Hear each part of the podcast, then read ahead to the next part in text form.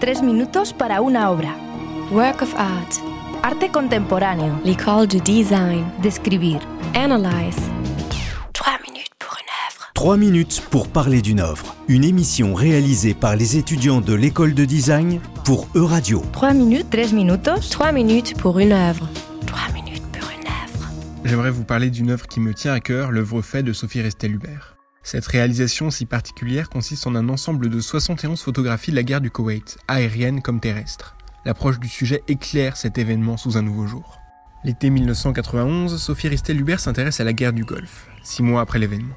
Loin d'une démarche journalistique ou de reporter, elle s'y rend en artiste. Gardant une certaine distance critique avec le conflit, dont elle décrit l'enjeu principal comme étant le pétrole, elle s'intéresse bien plus aux conséquences et cicatrices laissées par le conflit sur Terre.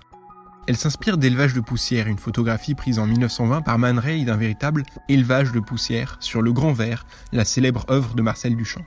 Cette photographie ressemblant à s'y méprendre aux vues satellites des ruines de Palmyre, ville antique de Syrie détruite par Daesh, elle s'appuiera sur cette perte de repère entre petits et grands pour réaliser fait. Fait, c'est très particulier, on se tient devant ces larges quadrillages de multiples colonnes qui pavent les murs de l'exposition sur plusieurs lignes. Chaque photographie est montée sur un cadre d'aluminium d'un mètre de haut et de 127 cm de largeur. Leur épaisseur de 5 cm joue avec la lumière ambiante et entoure ces carreaux d'un léger halo gris pâle sur ces larges murs blancs.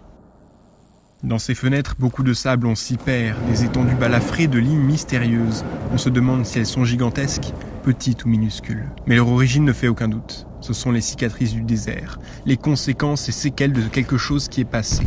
Ces blessures se nourrissent de la réalité, mais c'est en même temps une réalité que les reporters ne perçoivent pas. Nous avons des moyens modernes pour tout appréhender, les caméras, les télescopes, l'imagerie satellite. Mais pour Sophie Ristel-Hubert, au final, nous ne voyons rien. Au travers de cette approche singulière, elle nous donne accès à une autre vision des choses, plus en retrait de la réalité, plus méditative, une vision auquel on n'a pas accès au travers des médias et reportages sur ces mêmes sujets. Dans Fait 20, une ligne ceinte d'une surface brunâtre, des cratères de petite taille nous interrogent sur leur origine. Sont-ce des fourmis et un trait tracé au bâton sur le sol, ou des tranchées parsemées d'impacts et d'explosions À sa gauche, des traces noires. Un relief indiscernable ressort de cet amas. C'est fait 31. Plus bas, c'est fait 47. Des points noirs nous happent. Ou serait-ce des chars Arriver à ce résultat n'est pas anodin. Née le 21 octobre 1949 à Paris, elle suit un cursus littéraire à la Sorbonne avant de se lancer dans le journalisme et l'édition pour le magazine Zoom.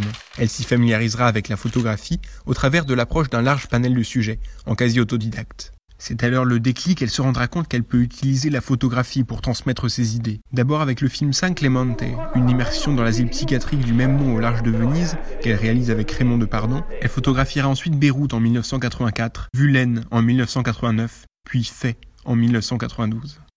Impossible d'obtenir de telles images en reporter, c'est en artiste et officieusement que Sophie Restel-Hubert capturera les vues aériennes de fait, notamment avec l'aide de l'ISAF, la Force internationale d'assistance et de sécurité, et sans pouvoir remercier personne.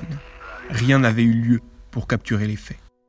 Ces différentes réalisations sont aujourd'hui accessibles à distance sur son site officiel sophie-rustelhibert.format.com et une partie de ses œuvres sont aujourd'hui exposées à la National Gallery of Canada. Je vous invite fortement à visionner cette création qui m'a saisi de par sa déconcertante violence.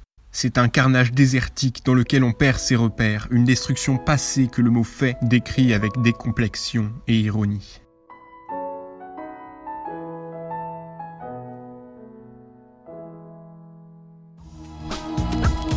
Trois minutes pour une œuvre. C'était 3 minutes pour parler d'une œuvre.